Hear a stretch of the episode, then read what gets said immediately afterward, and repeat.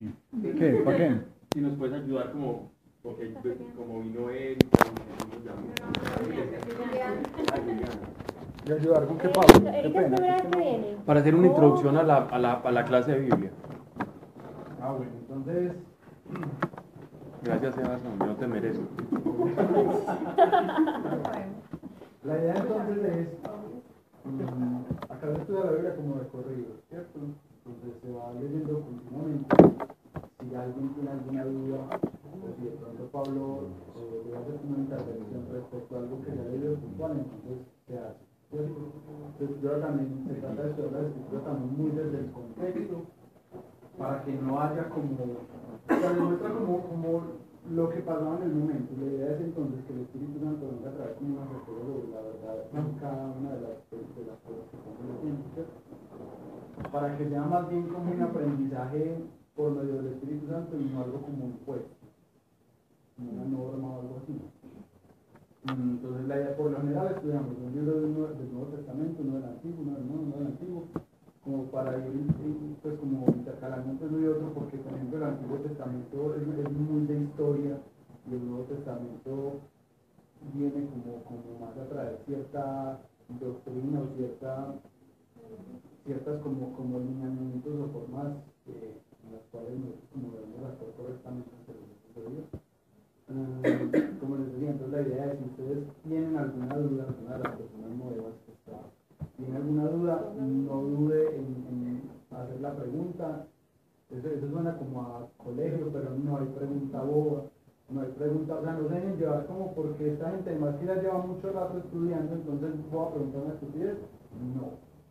No, hagan eso porque entonces muchas veces privando un conocimiento a ustedes y también nos privando un conocimiento a nosotros, porque a raíz, muchas veces ha que a raíz de una pregunta de una persona, otro montón de los que estamos acá eh, terminamos aclarando dudas con respecto a otros temas.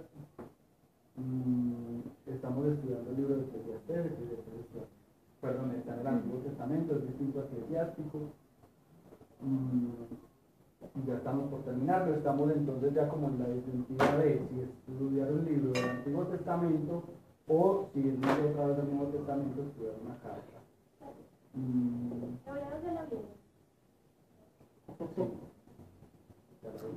Es hermosa. Muy bien. Mm, Pablo, Bien, ¿más? ya está bien. Gracias por las palabras. Me arraste cinco minutos de una hora y media. Pero dijimos, la otra vez hablamos que íbamos a hacer como un mini estudio de Apocalipsis. Pero no, eso, eso iba a ser en vacaciones. Ah, ya. Porque no estaba Manuel ayer.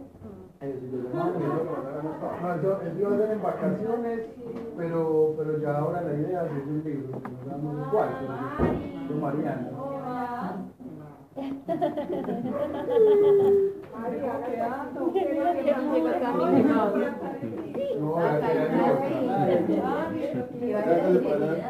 Llegaste toda mi Mi hermano también. ¿Qué le dijo?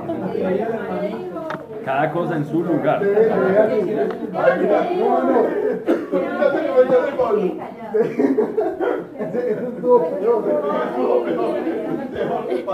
Deje, deje así que estamos grabando. ¿Qué dijo Daniel? ¿Qué dijo Daniel? Nada. A ver. Habla le quita la comida. Bueno, entonces digo, ahora cuando me lo digan, nada.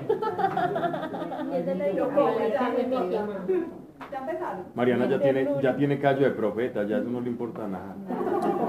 ¿Cierto, Mario?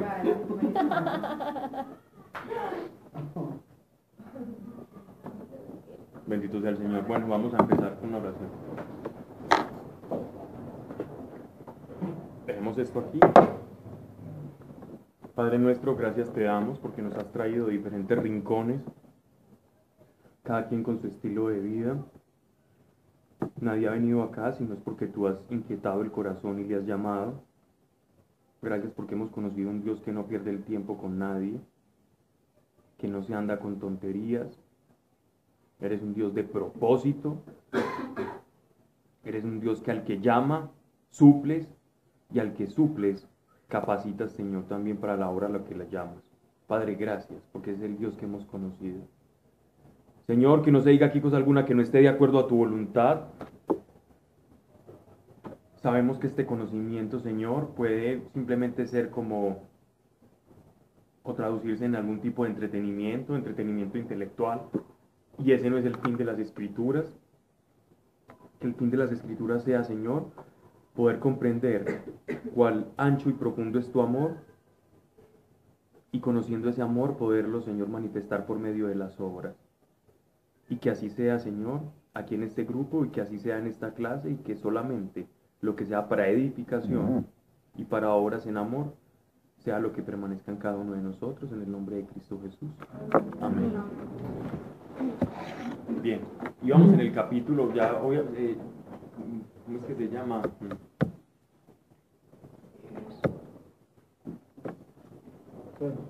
Alejandro nos hizo un, un pequeño recordatorio que tuvimos un, un bachecito, era para si estaban atentos.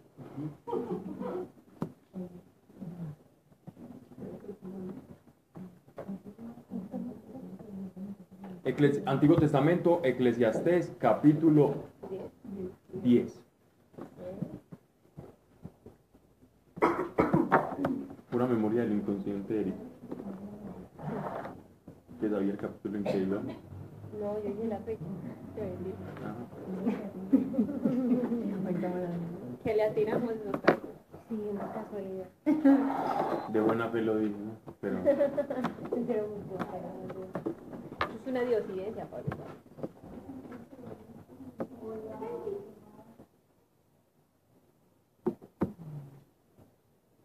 esperemos a que llegue. Sabe quién será.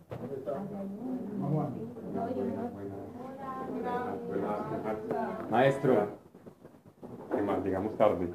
No, no, no. Estamos, Hola. aquí, Hola. estamos a tiempo. Ah, con super. Perfecto. Bien, ya estamos llegando al final del libro del Eclesiastés, ¿cierto? Nos quedan dos capítulos a lo sumo. El último capítulo, pues digámoslo así, que es como el resumen, es la síntesis de todo el Eclesiastés. O sea que pues a los que llegaron hoy van a tener el resumen casi que, que en boca del autor y, y- por parte mía la, la explicación pues se amerita. Entonces vamos al capítulo 10. Una mosca muerta en él estropea el ungüento del perfumista. O sea, eh, como esto es castellano antiguo, en él significaría como en el perfume. En sus traducciones debe decir algo más simple. No estoy diciendo que esta sea, lo que esta es más enredadita. Diría algo así, el me- hasta el mejor perfume huele mal por culpa de unas pocas moscas muertas. Esa sería una traducción más contextual, ¿cierto? Entonces vamos. Una mosca muerta en él estropea el ungüento del perfumista y un poco de locura puede pesar más que la sabiduría y la honra. Estas expresiones son expresiones muy características de los semitas, sobre todo en el lenguaje proverbial, ¿cierto? O en el lenguaje que nosotros llamamos sapiencial, que es como la manera de yo eh, en, una, en, una oración llevar una enseñanza práctica. Eso es un proverbio o un aforismo, ¿cierto? Es llevar en una oración una enseñanza práctica. A estos enunciados ellos le llamaban como la sabiduría. Venga, venga,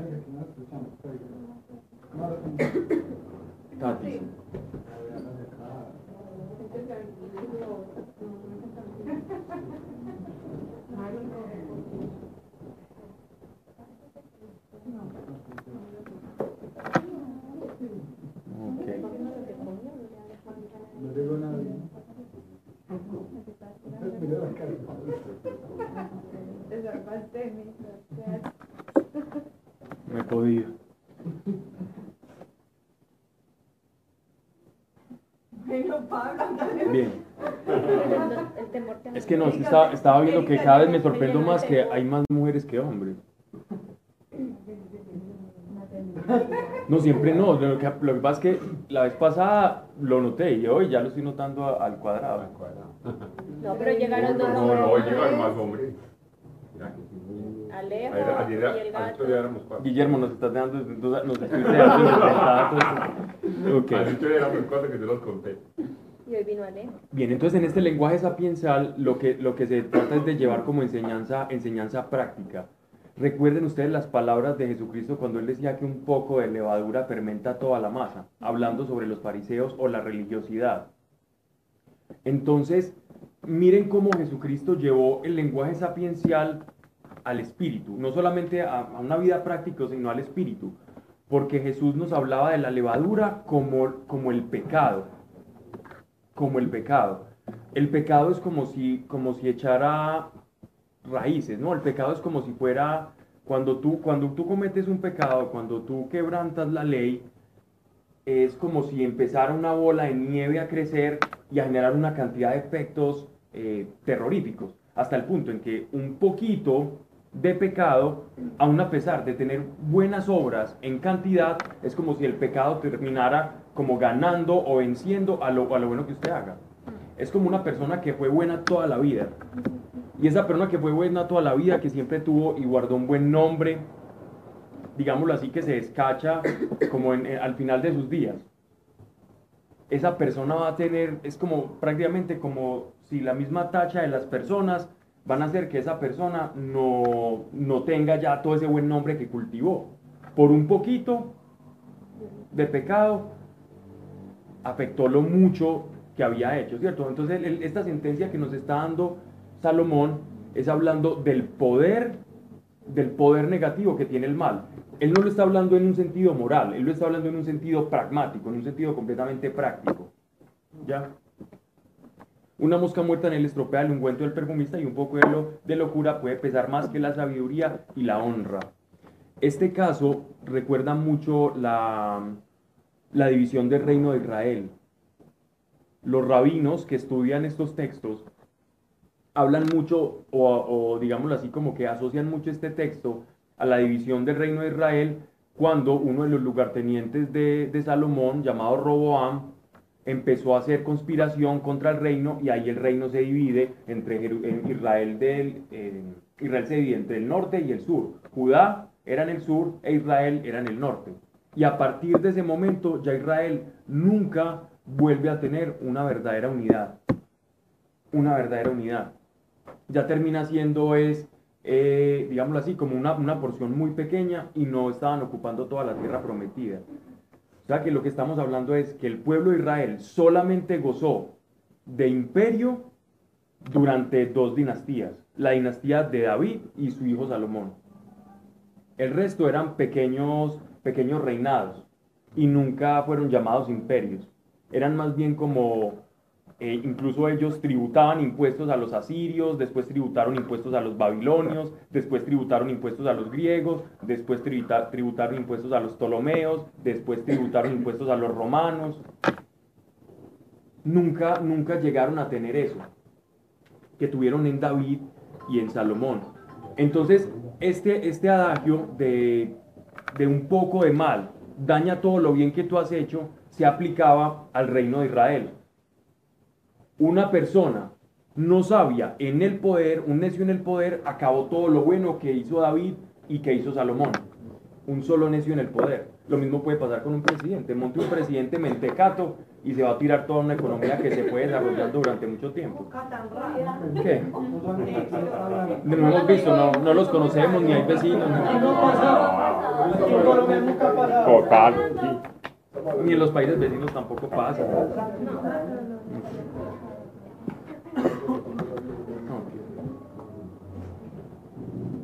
Dirige, versículo 2, dirige el sabio su mente a la diestra y a la izquierda el necio. Muchas gracias. Y a la izquierda el necio. Aquí vemos un- un lenguaje. Aquí vemos un lenguaje muy característico de los judíos, ¿cierto? Porque la siniestra y la, y la diestra eran símbolo del bien y del mal, ¿cierto? Ustedes notan que en Génesis, por ejemplo, todos los, los padres, cuando, cuando iban a bendecir a su primogénito, ellos le pedían a él, dame tu diestra, porque la bendición siempre se hacía con la mano derecha. Y mira acá está cuando Jesús y, y su vida a la diestra del Padre. Exactamente. La diestra simbolizaba para los judíos la bendición. La bendición. La siniestra significaba como ya algo de segundo rango, ¿no? O otras veces también simbolizaba el pecado o señal de desacuerdo o desaprobación. Entonces en, las asambleas o en las sinagogas judías en la época de Jesús eran un círculo así, el rabino o el sacerdote estaba eh, donde, está esta, donde está esta mesita con una especie de, de- pequeño atrio, como, como enrejado. Él se paraba en una escalinata, comenzaba a predicar en la sinagoga y cuando él decía algo que era verdadero y que resonaba con el corazón de la asamblea, de la sinagoga, entonces ellos empleaban la palabra amén o el así sea, que, que se fue quedando en la tradición y que y a la fecha que la iglesia también lo, lo- lo comenzó a usar. Ese amén es un, es un signo de aprobación, es decir, estás diciendo una verdad. Amén es una verdad. Por eso a Jesús en el Apocalipsis se le llama el amén, es decir, el verdadero, el fiel, el que no falla. No el Renault 4, pues. Dirige el sabio su mente a la derecha y a la izquierda el necio. Por cualquier camino que el necio vaya, es siempre necio y todos le dicen, es un loco. Cuando un poderoso se enfurezca contra ti, no le repliques, porque la mansedumbre impide grandes males. Una de las, una de las características de la, de la sabiduría es la prudencia, nos está diciendo él acá. El imprudente es el retardatario, el, el- el- contestatario, perdón, el que siempre está, se le dice algo y ya, y ya tiene cómo contestar y refutar. Cuando se siente ofendido, inmediatamente él agrede. Esa es una condición inexpugnable de una persona necia. Es decir, una persona que carece de sabiduría. Le dicen algo y ya se está defendiendo. El sabio no tiene por qué defenderse. El sabio sabe que, que posee la razón, ya porque ha escudriñado las cosas. El necio replica y contesta. Y todo lo tiene que contestar. Y siempre tiene un argumento para contestar. Siempre tiene una excusa y un argumento a su favor.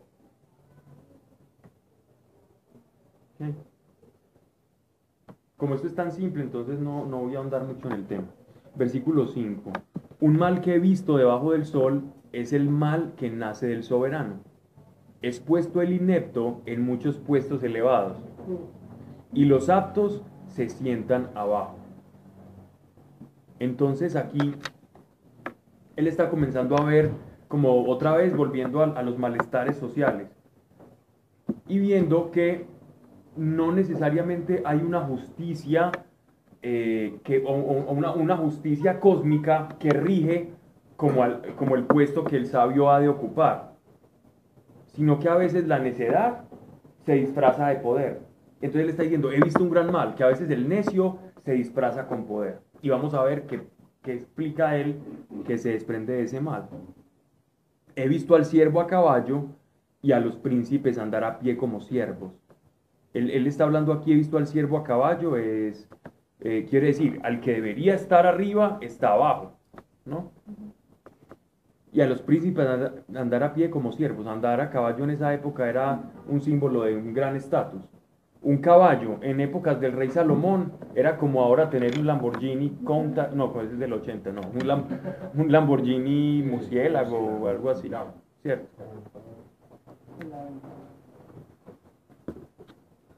Nadie podía tener, pues nadie tenía la capacidad de, de- comprar un, caballo, era una cosa para gente muy rica, en- estamos hablando de Israel. El que cava una poza, dentro de ella cae, y el que deshace una pared es mordido por la serpiente. El que rueda una piedra se hace mal con ella, y el que parte la leña corre peligro de herirse con ella. Si el filo se embota y no se aguza, hay que poner más esfuerzo. Pero la sabiduría da el remedio. Si muerde una serpiente no encantada, de nada, valen los conjuros. Estoy leyendo similar a lo que ustedes tienen en sus Biblias. Aquí simplemente él está, él está expresando y está exaltando en analogías la sabiduría sobre la necedad. El necio siempre está improvisando en el camino, ¿cierto? Mas el sabio prevé las situaciones. La sabiduría te da como una capacidad a priori para, para ver como todas las circunstancias. Estamos hablando aquí de una sabiduría humana. No comparar esta sabiduría con la sabiduría que da el Espíritu Santo. La sabiduría que da por, por del, don de- del don del Espíritu Santo es diferente, ¿cierto? Es muy diferente.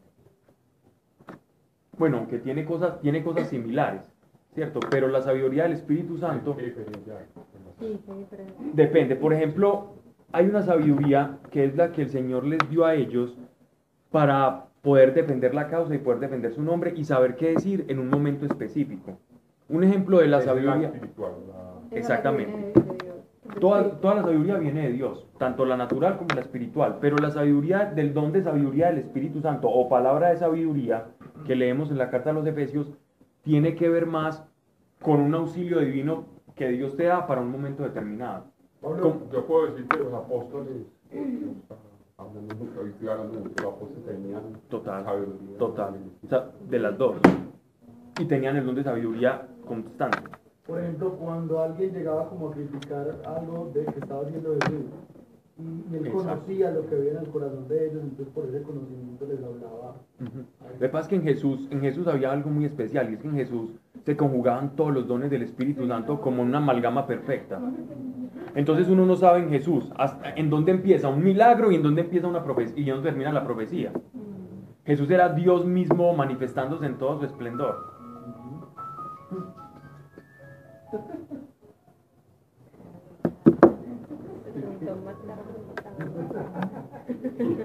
Ya empezó el bullying.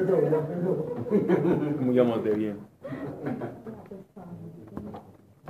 Entonces, el don de sabiduría, pero sí, sí, sí podemos ver un ejemplo muy claro de la manifestación del don de sabiduría. Cuando Jesús van a aprenderle por, por causa de la- del pago de los impuestos al César, ¿cierto? Que él dice, pasadme una moneda. Se la pasan. Díganme de quién es, de quién es la cara que está acá. Pues es la cara de César. Entonces darle al César lo que es del César y a Dios lo que es de Dios. Eso es una expresión, un auxilio de sabiduría para una situación específica. ¿Ya? Y miren pues que no lo podían rebatir porque decían, bueno, sí, el dinero es del César, lo tenemos que volver al César. ¿no? Pero las cosas de Dios solo se le puede dar lo de Dios. Eso ocurre mucho. Cuando, cuando ustedes están caminando en el Evangelio y están evangelizando, uno siempre se va a encontrar muchas personas que, que disienten de uno en todo. Personas que te detestan, personas que, que creen que los estás convenciendo de algo o que le estás inventando cuentos porque después les vas a cobrar plata. De hecho, aquí cobramos plata en esta clase, pero no mentiras, no. Hermano. Daniel es el encargado de la tesorería. De los bien.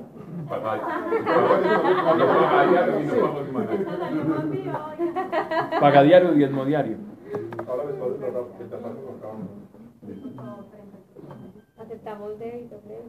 Entonces, ese don de sabiduría puede operar para, para salir pues, de, una, de, un, de un tipo de situación en la que te encontres al respecto. Pues Dios puede, y sentís que es un don sobrenatural, no, no, no sentís que es algo que proviene de ti, sino que Dios lo, lo pone en, tu, en tus palabras. Ok, verso 12. Esto es muy simple, no me van a ver ahondar mucho al respecto. Las palabras de la boca del sabio son graciosas. Graciosas es con gracia, no chistosas, ¿cierto? Pero el necio, sus labios le causan la ruina.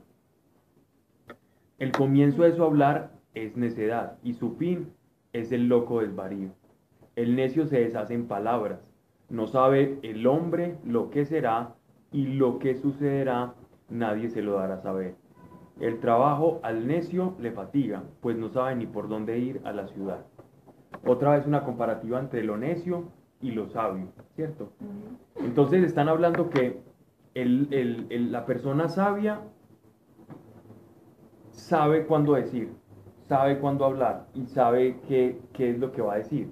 Mientras que el necio, como hay tanta necedad y necesita como acomodar lo que no sabe, es decir, el necio no sabe, entonces le toca estar hablando, hablando y hablando y hablando y hablando. Y esto, se, y esto lo utiliza mucho Jesucristo en, en cuanto a la oración. ¿Recuerdan ustedes la oración de Jesús, que la mucha palabrería? Jesús está comparando, el que ora sabiamente no necesita una cantidad de palabrería con Dios.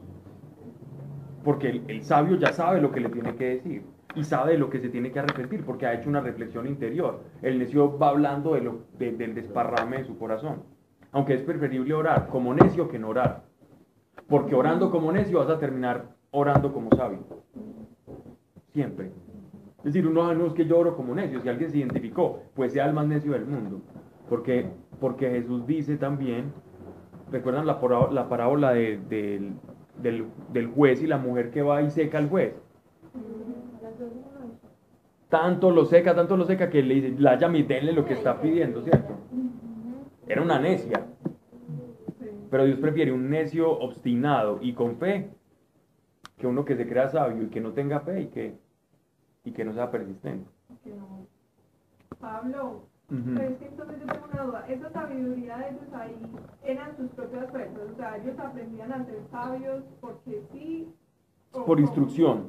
O sea, i- iban siguiendo los Ellos se memorizaban, sí. Ah. En el caso de Salomón era una, una sabiduría que venía de Dios. Sí. La sabiduría de Salomón era, era por Dios, pero era una sabiduría humana, humana. Una sabiduría que no, recuerde cuando, cuando hablábamos de la diferencia entre sabiduría y revelación. La sabiduría no es revelación. La sabiduría es la capacidad que yo tengo de extraer de un concepto algo práctico. Es la capacidad de llevar una idea a la praxis. Esa es la sabiduría. Alguien que puede hacer un, un proverbio, un estilo de vida. Escucha una frase y la aplica. El que la dice puede no ser sabio. El que la aplica es el sabio. El sabio aplica, el necio simplemente habla. Y el necio puede ser muy inteligente, ¿cierto? La inteligencia no es sabiduría tampoco. La inteligencia es capacidad de abstracción. La sabiduría es la capacidad de esa abstracción ponerla en práctica. Entonces muchas veces eh, nosotros confundimos, eh, ay, tan sabio, o porque es inteligente, o porque tiene mucho conocimiento. Eso no es sabiduría, eso es enciclopédico, no más.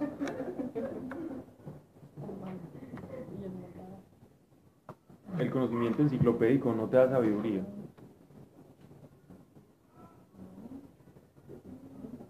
Y vuelve y nos habla, eh, entonces, ¿qué pasa con el necio? El necio habla de lo que no conoce, es decir, no conoce el porvenir.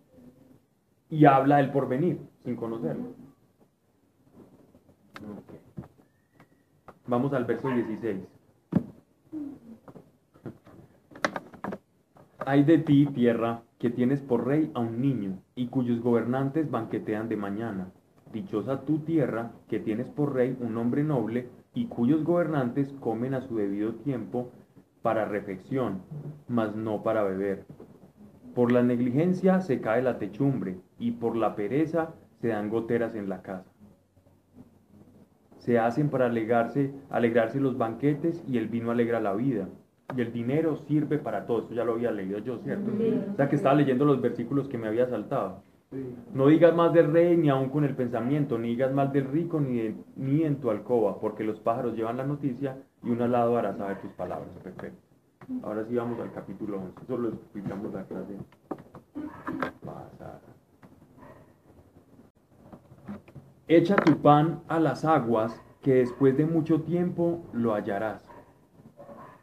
Quiero que hagamos un ejercicio acá. Y es, cuando nosotros leemos esto, ¿qué pensamos? Es decir, echa tu pan a las aguas, que después de mucho tiempo lo hallarás.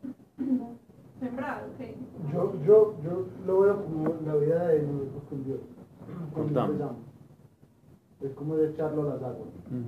Y al mucho tiempo se recuperará, porque es que, y de hecho Jesús lo decía, todo aquel que quiera ganar su vida la perderá. Y es como, ya de pronto hablando como, como en, como, como, como en forma de predicador, pues, es Sí. lo, lo entiendo yo más o menos así. Es entregar esa vida, es como perder esa vida para ganarla en Dios luego. Y muchas veces, diría yo casi que siempre, llegamos a Dios, le entregamos nuestra vida al Señor y es cuando más difíciles se ponen las cosas. Cuando nosotros como que pretendemos que las cosas se organicen y antes parecen más desorganizadas todavía. Donde esperamos como recibir del cosas y es como cuando menos vemos. Pero ya llega un tiempo como, como donde Dios ya ha terminado de formar ciertas cosas en nosotros y podemos empezar a, a- a- ver de Él como toda esa fe que en un momento depositamos, pero que en un momento fue ciega y ya no es ciega. Ujú. O sea que lo es como siembra, pero siembra como de sí mismo, ¿cierto? Sí, de Mm. la vida, o sea, como la salvación. Mariana lo vio más judíamente. Vos lo viste más evangélicamente. Como dejarlo todo por trabajar con nosotros. Como siembra de sí mismo. Ah, no estamos muy creyentes, es decir, muy con la misión del Espíritu Santo, qué bien. Desapego de las cosas. Desapego de las cosas. Muy bien, sí, excelente. Pues les cuento una cosa. Todo lo que han dicho es cierto y me parece curioso porque es a lo que han llegado como todos los estudiosos. Les cuento que desde el principio esto había generado mucha controversia porque no se sabía como qué quiso decir Salomón con echa tu pan a las aguas que después de mucho tiempo la hallarás. Pero la- eh, lo- los, los rabinos, porque es a los que, bueno, los eruditos judíos, eh, es a, a lo que los padres de la iglesia se volcaron en el caso de San Jerónimo a estudiar este pasaje, a ver qué era lo que quería decir. Llegaron casi todos con unanimidad a que se trataba de la siembra, ¿cierto? Se trataba, algunos decían de la limosna, ¿cierto? Que de, que en algún momento el que usted dé, la vida se le va a devolver. Y la analogía en forma pues de echar el pan sobre el agua. Sin embargo, mm, la limosna y eso, como ellos ya tenían una, limosna como por ley, entonces eso ya era una ley, no era, no era como un aforismo, sino que como ya era una ley, entonces no cuadraba bien lo de la limosna.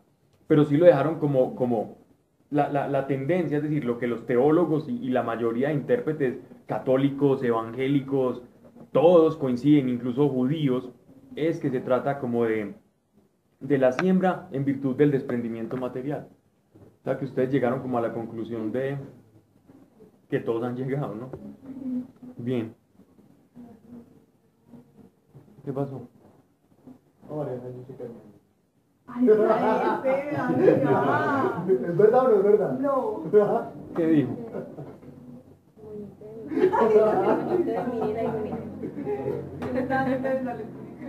¿Yo? Da lo tuyo siete y a un ocho, que no sabes el mal que podrá venir sobre la tierra. Las nubes se llenan de agua y la derraman sobre la tierra, y si el árbol cae al mediodía o al norte, donde cae allí, permanece. El que al viento mira no sembrará, y el que mira las nubes no cegará. Como no sabe por qué camino el espíritu entra en los huesos, en el seno maternal, así no conoces la obra de Dios, que es quien todo lo hace. Siembra bien de mañana tu simiente, y a la tarde no dejes reposar tu mano, que no sabes qué es mejor, si esto o aquello, o si ambas cosas son igualmente buenas. Aquí hay unos misterios bien, bien interesantes. Uno, Salomón tenía un conocimiento sobre, sobre el, es decir, sobre el espíritu, en este caso, en, en- el ser humano. Era como la revelación que él tenía era que el espíritu, es decir, el, el- aquí espíritu, si uno va a leer en hebreo, es ruach. Pablo, pero esa revelación no, sí será tan revelación, porque es que de hecho eso era como una información que ellos ya tenían acerca de eh, la creación en Génesis, ¿no? Sí, sí, claro, era la revelación de Génesis, claro. Era la misma revelación de Génesis, pero era la revelación que ellos, pues que Salomón tenía. No era una revelación especial de Salomón, era una revelación del pueblo judío en Moisés. ¿Cuál era la revelación o cu- cuál era lo curioso que ellos tenían? Es decir, no, la revelación viene acá. ¿En qué momento, en qué momento e- ellos creían como que primero la mamá, cuando, cuando se unían pues la, la simiente, o sea, la semilla del hombre junto a la mujer, ellos creían como que la mujer tenía como una, como una cunita, que el vientre de la mujer era una cuna, y que el hombre depositaba la, la semilla como si, como, si la, como si la mujer fuera tierra, ¿ya? Entonces la mujer recibía la semilla y cuando se, cuando se unía a la semilla, Dios enviaba su aliento de vida, su espíritu, cuando se unía. E- Eso, es lo- eso- esa era, era como la revelación de ellos, era como el, el- el pensar que ellos tenían. Pero ellos veían como que el espíritu no era que Dios depositara una parte de él. Lo que los judíos de la época creían era que Dios les prestaba al ser humano como que les, les hacía participar de la vida. ¿Ya? Pero no que, les, no que los hombres tenían como un espíritu independiente y consciente que trascendía la muerte. Ellos creían, Dios nos presta como el, su aliento de vida al niñito y por eso nace y, hablamos de una vida. Pero eso no los llevaba a pensar que ese espíritu los hacía tener una conciencia y una independencia como una individualidad, ¿cierto? ¿Sí me estoy haciendo entender? Es decir, que después de que ellos se murieran, ellos se- dijeran, yo soy yo. Sino que era como la vida, era como un aliento de Dios prestado, no más. Ellos creían simplemente que el cuerpo moría y ya, y hasta ahí llegaba todo. Entonces miren cómo dice, como no sabes por qué camino el espíritu entra en los huesos en el, seno, en el seno maternal. Es decir, no sabes el espíritu de dónde viene, pero llega y se forma una vida. Así no conoces la obra de Dios, que es quien todo lo hace.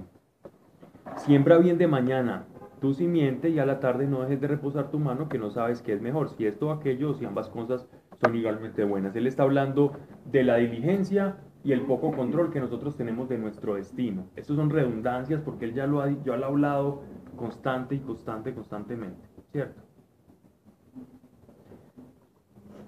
Aquí empieza lo interesante. Verso 7. Dulce es la vida y agradable a los ojos el ver el sol.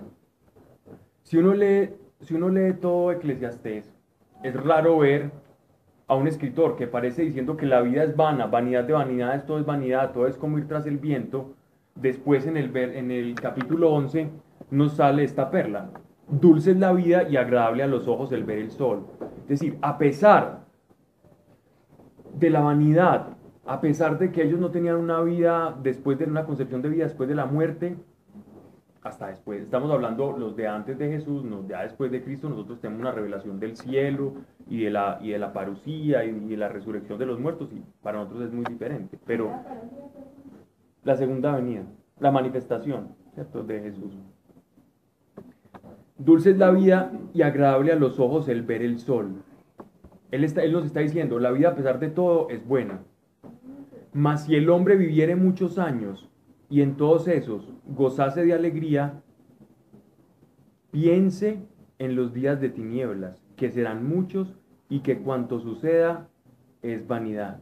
Pues, primero nos estaba alegrando y después dice, pero espere, disfrute la vida mientras pueda, porque después llega el ocaso.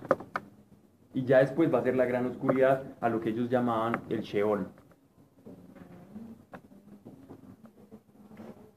Salomón fue un hombre que se enloqueció, se enloqueció, digámoslo así, en esa búsqueda, no, no de loco, sino de, de- de ímpetu por, por la felicidad. Y llegó a lo que dijo San Agustín de Hipona.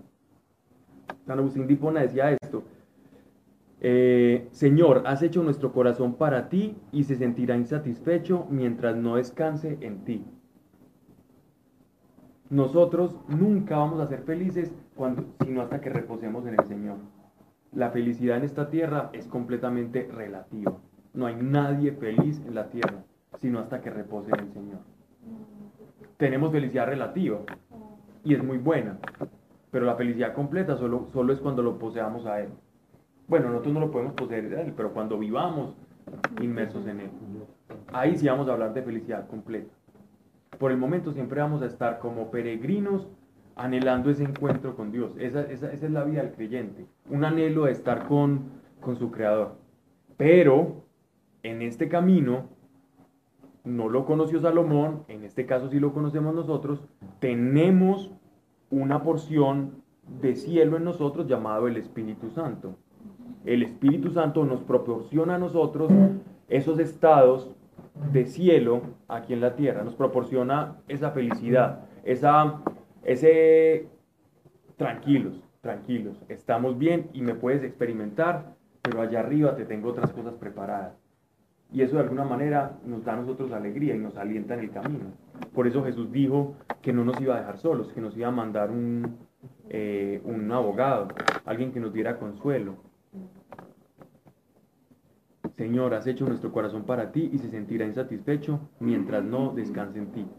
Esta insatisfacción era lo máximo a lo que la sabiduría de Salomón lo, llevaba como a entender sobre la existencia y sobre Dios. Pero no le daba la solución. La solución que él nos, plantea es una solución muy práctica. Disfrute, hermano, mientras pueda la vida. Eso sí, tema a Dios y que cuanto sucede es vanidad. Alégrate, mozo o joven, en tu mocedad o en tu juventud, y alégrese tu corazón en los días de tu juventud. Sigue los impulsos de tu corazón y los atractivos de tus ojos, pero ten presente que de todo esto pedirá cuenta Dios.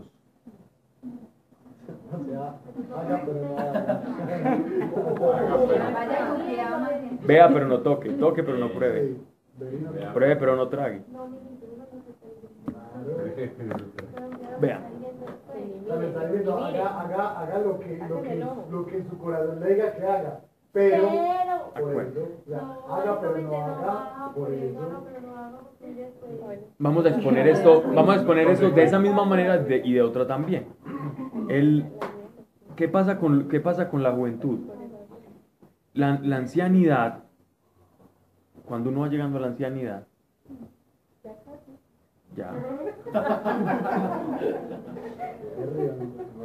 Ya casi cumpleaños más viejo. Ya casi. un día más de vida, no menos que... Bien. Entonces, ah, ya me perdí. En la, en la ancianidad ocurre lo siguiente. El anhelo de ser feliz no cesa con los años. Todos queremos ser felices, todos. Pero hay una diferencia entre el anciano y el joven. El, el joven se ilusiona porque no tiene concepto de... El, el- joven cree que, que el tiempo no pasa, ¿cierto? El anciano ya ve la parca enfrente. Entonces ya empieza, ya las cosas no lo ilusionan, no lo ilusionan porque ya es consciente de, de su temporalidad. El joven no. Entonces, por eso el anciano suele perder la ilusión o ya no se sorprende con las cosas. Ahí está la gran diferencia. Esto es lo que nos está diciendo Salomón. Disfrute y busque lo que lo ilusiona. No es que toque todo y, ay, lo que le produzca placer. Él se está refiriendo.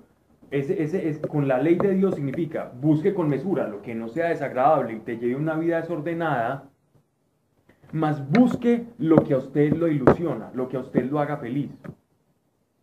Porque pasados los años, y ya él empieza a hablar, cuando los días son tinieblas, que serán muchos y que cuanto sucede es vanidad, antes de que pase eso, usted tiene que haber encontrado algo que le produjo a usted esa felicidad, aunque sea relativa. Estamos hablando pre-Mesías, ¿cierto? Antes del Mesías. Para nosotros esto aplica hasta cierto punto, ¿ya? Para nosotros la felicidad es constante, ¿no? Puede ser constante y estamos en momentos de frustración, pero tenemos acceso al trono de Dios. Y lo podemos escuchar y sabemos que, nos- que vamos a resucitar y sabemos que esta vida no acaba acá y sabemos que entre más viejos más cerquitas de Él. Entonces no, no, para nosotros eso no es un, no es un motivo pues de disgusto. Aunque podemos pasar por estas circunstancias, en nosotros hay algo que se, que, se llama esperanza. En ellos era resignación. Nunca que la fe nos lleve a la resignación. Nunca la fe nos puede llevar a la resignación.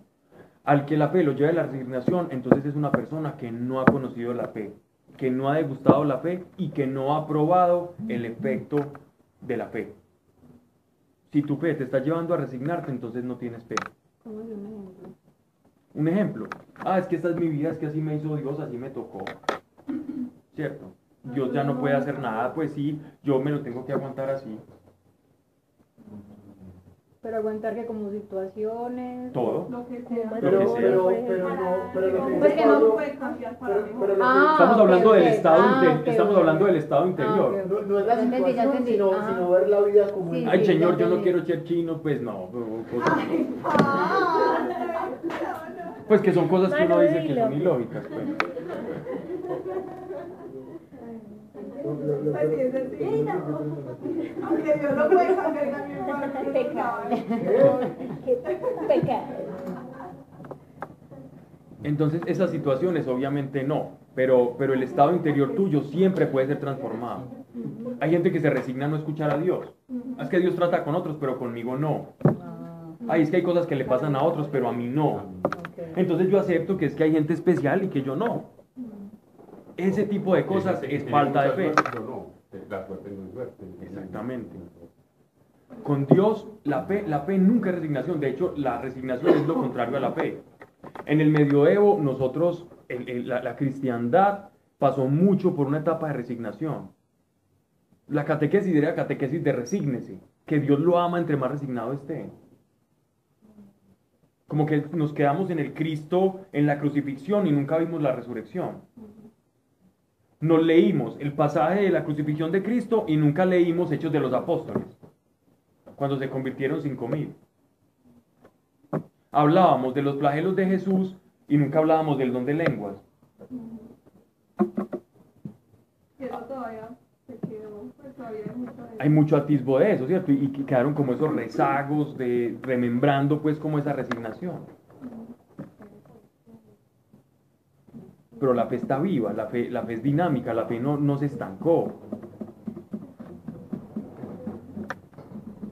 Entonces, Él nos está dando aquí una clave para la juventud, ¿cierto?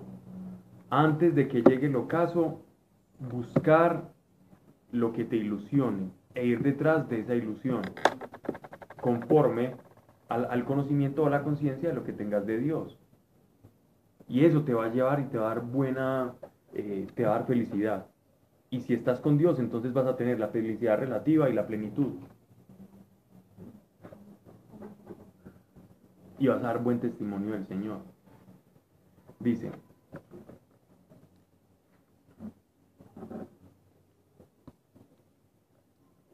Echa la tristeza fuera de tu corazón y tente lejos del dolor, porque mocedad y juventud son vanidad. Él siempre recuerda el lado equilibrado de las cosas, ¿cierto? Echa la tristeza fuera de tu corazón, esto es un mandato. Cuando venga tristeza a nuestro corazón, es un mandato si queremos ser sabios, y el Señor es sabio, y si queremos ser como el Señor, Él era sabio, si tenemos tristeza en el corazón hay que sacarla. Hay una tendencia que nosotros tenemos y es a quedarnos con las cosas, ¿cierto? Sáquela. Si la tiene, sáquela. Y, la- y el mejor momento para sacar la tristeza es la oración. En la, en la oración uno se emancipa del dolor. Tenés, una, tenés un aguijón clavado, ore, hable con el Señor. No soy capaz, el Espíritu Santo le ayuda. El Espíritu Santo fue dejado para eso. Estás en tinieblas, Él te ayuda. No sabes cómo orar, pregúntale al Espíritu Santo, Él te ayuda, Él te enseña.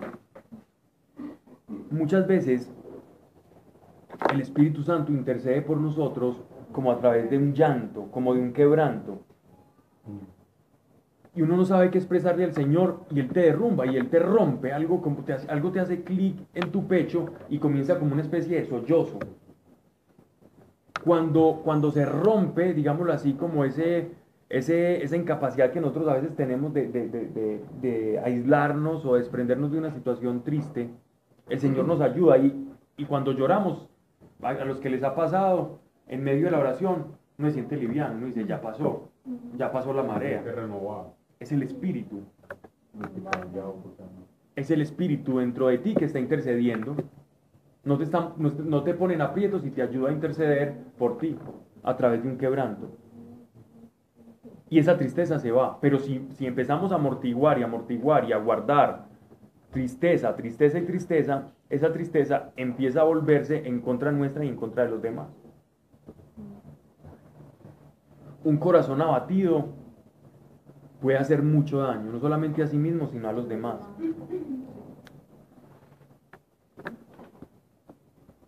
Y la tristeza se refleja en los ojos y en la espalda.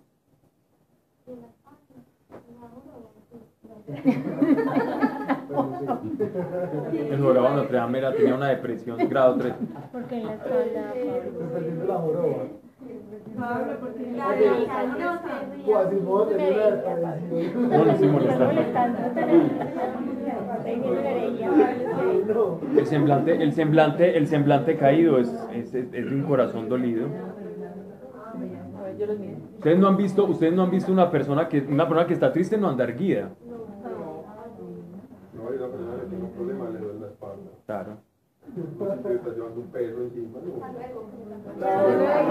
¿Qué le chocó?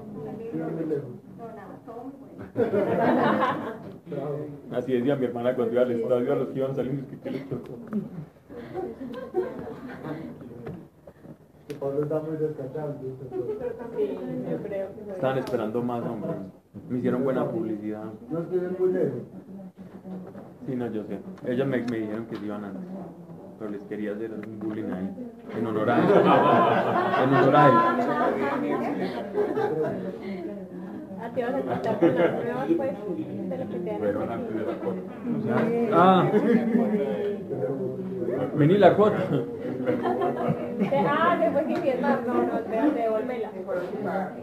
Decir en la portería que no las dejen salir.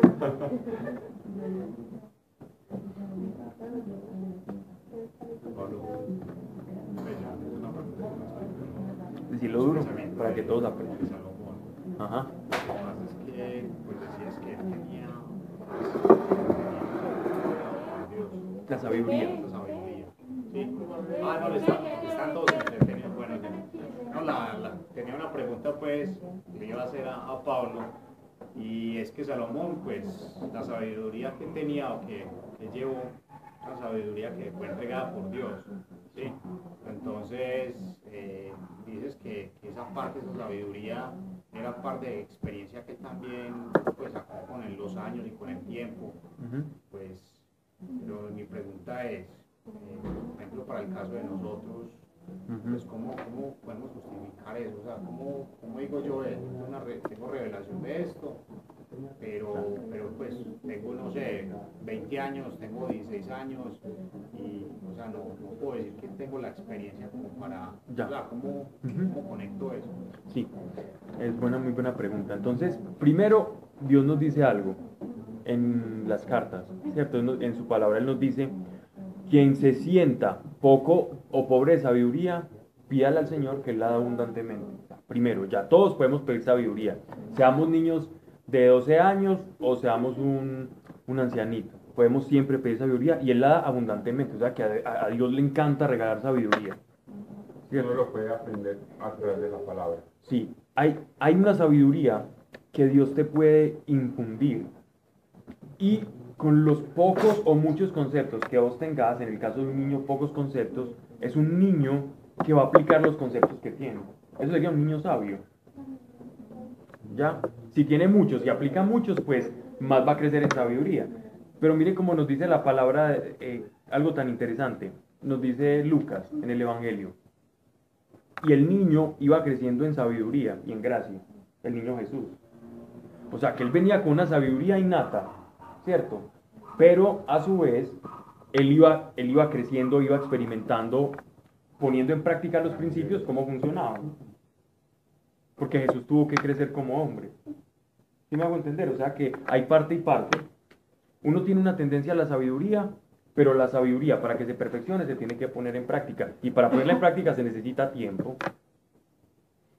Por eso la sabiduría la pintan o como un viejito, o como un búho, o como algo así. Bueno, al búho porque mira para todos lados. Y al viejito por el tiempo. Bien. ¿Sí respondí tu pregunta? Sí, sí.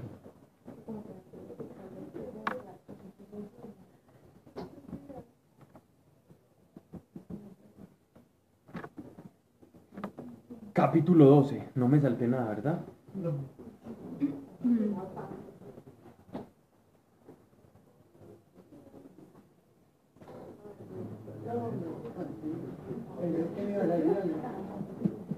En los días de la juventud,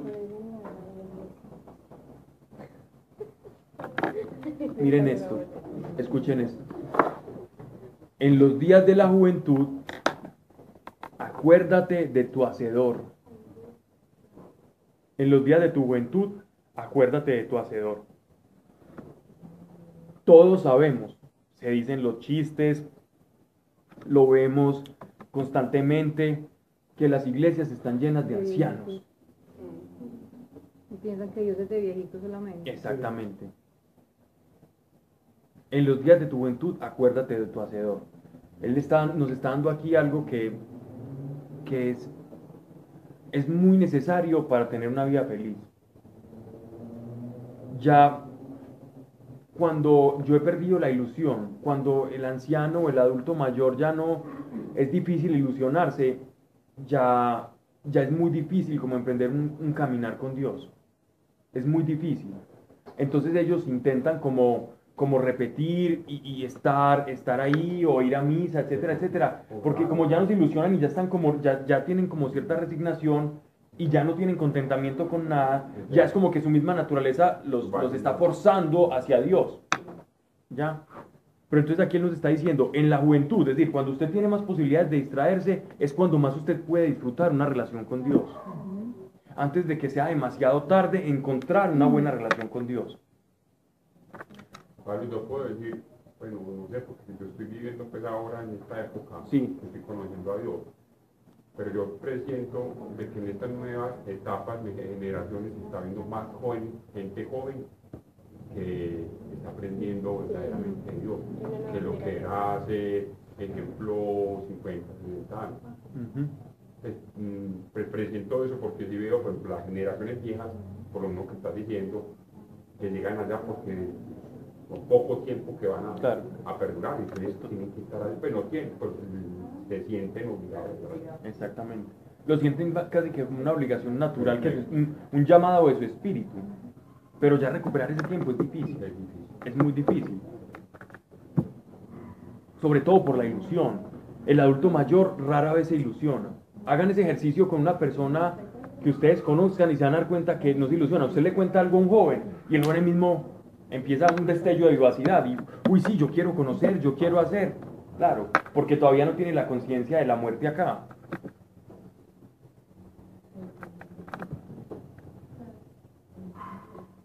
antes de que vengan los días malos y lleguen los años en que dirás, no tengo ya contento. Es decir, ya tengo la incapacidad del contentamiento del que hablábamos hace tres clases. Ese contentamiento, y esto es clave, va amarrado de la ilusión. El contentamiento va amarrado o anclado a la capacidad que yo tengo de ilusionarme. Yo no tengo contentamiento si yo previamente no me ilusioné con algo. El contentamiento viene como resultado de una ilusión. Y yo no voy a tener una ilusión si yo no tengo fe. Porque la ilusión es algo que no se ve. Y yo no puedo atrapar eso de lo cual yo me ilusioné si yo no creo que lo puedo atrapar. Yo puedo decir, si uno tiene contentamiento es más fácil llegar a la plenitud. Claro. No, el contentamiento-. El contentamiento es, es- es- es- es como, lo podemos traducir como en felicidad, ¿cierto? Correcto. Como la capacidad de disfrutar de lo que yo hago aquí. Pero, pero diferenciar eso como de la alegría y el, y el emocionalismo de la alegría. Exacto. pues, porque eso sí es otra cosa. Sí, sí, y el contentamiento de que usted es hincha, usted es un viejito hincha de los Caldas y que los Caldas ganó un partido, entonces usted alza el poncho y está feliz. y, ah, está contento, sí, pero estamos hablando de otra cosa. A mí alguien una me decía que la ilusión no existe. Entonces, cuando tú dices esa ilusión viene de la fe. Esa ilusión. Bueno, primero habría que, habría que hablar del, de por qué alguien te dijo semejante cosa.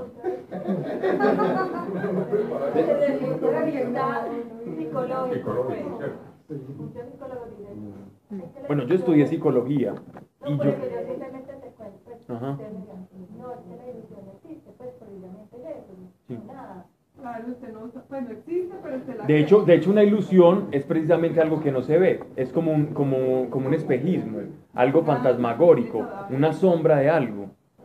Y la fe es una sombra, es un espejismo de algo. Pero usted está detrás de lo que lo está reflejando. Entonces, la ilusión sí es algo. Es el reflejo de algo que, que, que está, ¿no? Es el reflejo de un objeto. Y además uno convive con eso día a día, vos te tomar unas pastillas y esperas que se te quite el dolor. Te ilusiona que te quite algo. se te- Exacto, vas a prender la televisión y dice el y sabes que se va a prender. O sea, la, la, que la ilusión no las... El cura- O sea, las, a día. Pero yo, yo pienso que lo que Pablo se refiere es que precisamente la fe te va a llevar a ilusionarte con algo. Si vos, por ejemplo, estás teniendo fe en el Señor de que te va a dar un buen, un buen trabajo, si vos tenés fe, eso sí o sí te va a llevar a ilusionarte con un buen trabajo. Y- y- o a que, o, o sea, si va a ser tu pregunta, o a que... Sí, no, en general, cuando dicen no, es que yo me ilusioné con tal cosa. Lo que pasa es que Entonces Pues tenemos que diferenciar la ilusión, la ilusión, por ejemplo, de, de desear. Ilusionarse no es desear. la, la ilusión como del corazón. De- Exactamente. de No ver un hombre No, no, no, no, algo en sentido, no necesariamente una persona. Una persona. Con tus términos de algo. Trabajo. Es la ilusión, es la ilusión, ¿sabes qué, Tati? Es la ilusión de la felicidad. La ilusión de ser feliz. Esa es de la que está hablando Salomón. Esa ilusión la pierde el anciano. Cuando no vivió o no se acordó en los días de su juventud de su hacedor. Sí claro, eso es lo que estamos diciendo, exacto. Es la ilusión de ser feliz. Esa ilusión es la que no se puede perder. Y ahora también hay como aclarar que es una ilusión con Dios, porque mira que también dice, dice que el corazón del hombre es engañoso. Entonces uno muchas veces la gente sin Dios ve sus, sus ilusiones frustradas o su fe frustrada porque claro, empiezan a esperar cosas que no, que no llegan. De su propia concupiscencia. Lo que dice por ejemplo en Santiago dice ustedes piden y no reciben porque piden mal. Y muchas veces uno, uno se ve esperando cosas de Dios que ni siquiera la, se ha tomado como el trabajo de preguntarle a Dios, bueno Dios, pero es esto para mí, o no lo crees, o, no ha hecho como participar de ni siquiera de esa, de ilusión. Muchas veces es Dios el que los lleva a ilusionarse cuando le va mostrando como un camino, le va dando ciertas vías y, y- y mediante las luces que da Dios, pues uno se ilusiona y tiene fe de las cosas que vendrán. Entonces yo pienso que es una ilusión guiada de la mano de Dios y de tener una relación con Dios. Sí. Es un anhelo, pero un anhelo con expectativa, ¿cierto? Porque uno puede desear cosas que uno diga, ah, no, pues que yo quiero ir a la luna, pero usted sabe, hermano, que todavía esos viajecitos están como lejos, bueno. ¿no? Pero, pero más que, más que eso es como por la felicidad. ¿no? Bueno, aquí vamos a ver una serie de analogías que él hace, que él emplea para hablar como de todo lo que le va pasando a uno cuando envejece, ¿cierto? Entonces miren lo que dice. En los días de la juventud, acuérdate de tu hacedor antes de que vengan los días malos y lleguen los años en que dirás, no tengo ya contento. Antes que se oscurezca el sol, la luna y las estrellas, es decir, que se te vaya el, el hálito de vida que Dios te prestó, la luz del Señor, y vengan las nubes después de la lluvia. Esas nubes después de la lluvia es como tomado de la atmósfera palestiniense, pues como de la época, ya en la que ellos decían como que se que ellos veían como las nubes yéndose hacia el Líbano y ellos se quedaban como en sequía. Entonces ellos veían que sí había lluvias, pero que las lluvias estaban yendo. Entonces ya caía eso sobre el monte Nebo y empezaban pues a ver, y mientras allá habían, eh, habían como cosechas y todo, en Israel de la época, y en la parte más de Palestina hacia el sur, habían sequías. Entonces están usando como, como, como el que la vida se te va, como la lluvia o lo, o- o tú- lo que te da la fertilidad se comienza a ir. Y vengan las nubes después de la lluvia, cuando temblarán los guardianes de la casa. Estos los guardianes de la casa este, están haciendo alusión a las extremidades, ¿cierto? Están viendo como si, como si tu torso fuera la casa y tus manos, tus brazos y tus piernas fueran como los, como los pilares, los pilares que la sostienen y los que le dan el equilibrio. Pablo, Ajá. entonces en este sentido, pues en lo que estás hablando de que la, en la vejez llega como esa especie de sequedad, entonces lo que tenía Caleb era algo como un don de Dios. Caleb del, del tiempo pues de, de, de que ya entran a tomar la tierra prometida. Sí, sí, sí, pues, sí, que- ya. incluso parte como de lo que nos antecedía era la edad justamente y que a pesar de la edad seguía como con los ríos de la juventud. Sí, claro. Recuerda, para ellos lo máximo era la, para los judíos lo máximo eh, era, era incluso llegar a, a buena edad y llegar con salud, ¿cierto? Y eso era como, según ellos, el que cumplía los mandamientos, ese era el deber ser de una persona que cumplía los mandamientos, la ley. Iba a ser un viejito saludable y bonachón e iba a morir bien, iba a dejarse descendencia. Para ellos el que cumplía la ley iba a dejar eso. Y Dios iba a perpetuar la promesa de Abraham en su descendencia.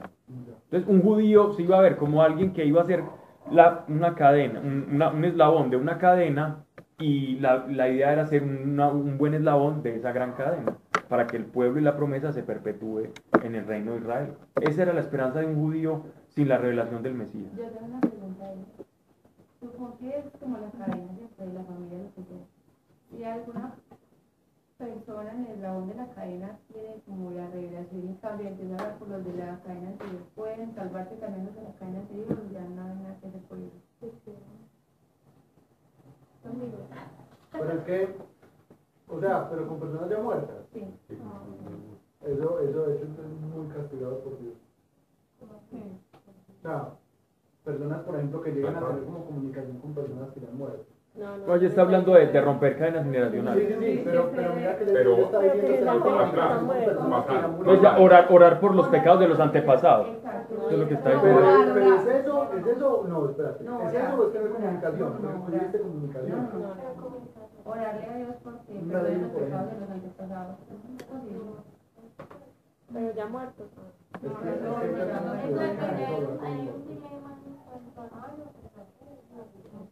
Para Dios no es posible, no. Yo creo, pero orar por los antepasados que estén vivos, ¿no? Sí.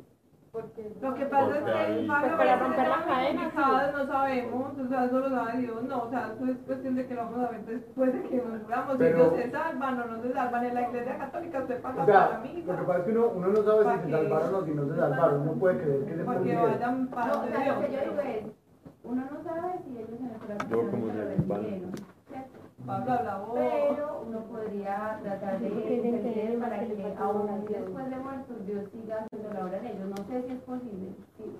Yo, yo pensaría que no, pero que dice la Biblia. Y de hecho, por ejemplo, por ejemplo el caso, el caso de Lázaro, el caso de Lázaro y, Y Epulón. y- ajá, un señor muy rico y ya cuando se muerto, estando pues como en su lugar de aflicción, eh, dice que ve a Lázaro en el cielo y le dice a Lázaro, le, le dice a Dios, Señor, deja que Lázaro venga y vaya y su dedo para tomar agua. ponga en mí una gota de agua y le dice, no, no se puede. Entonces, bueno, entonces al menos hazme un favor, deja que vaya a mi casa, Lázaro ya había muerto, y vaya con mi familia, y con mis hermanos, y les diga como que esto es cierto. Pero, pero la respuesta ahí es, tienen a los profetas, tienen a los patriarcas, o sea, si a una de ellos y a la ley, si a una de ellos no lo escuchan, el que resucite a alguien no va a ser como que. Entonces uno, ahí, ahí ve, pues pensaría yo, no Exactamente, no. no. Por eso, pero ya, o sea, yo, yo. Mariana, se murió, ya Murió. O sea, porque es que si no, no tendría sentido nada. Y Que ahí- pongan a rezar todos por los pecadores que se mueren y nosotros pequemos todos y que otros rezan por mí.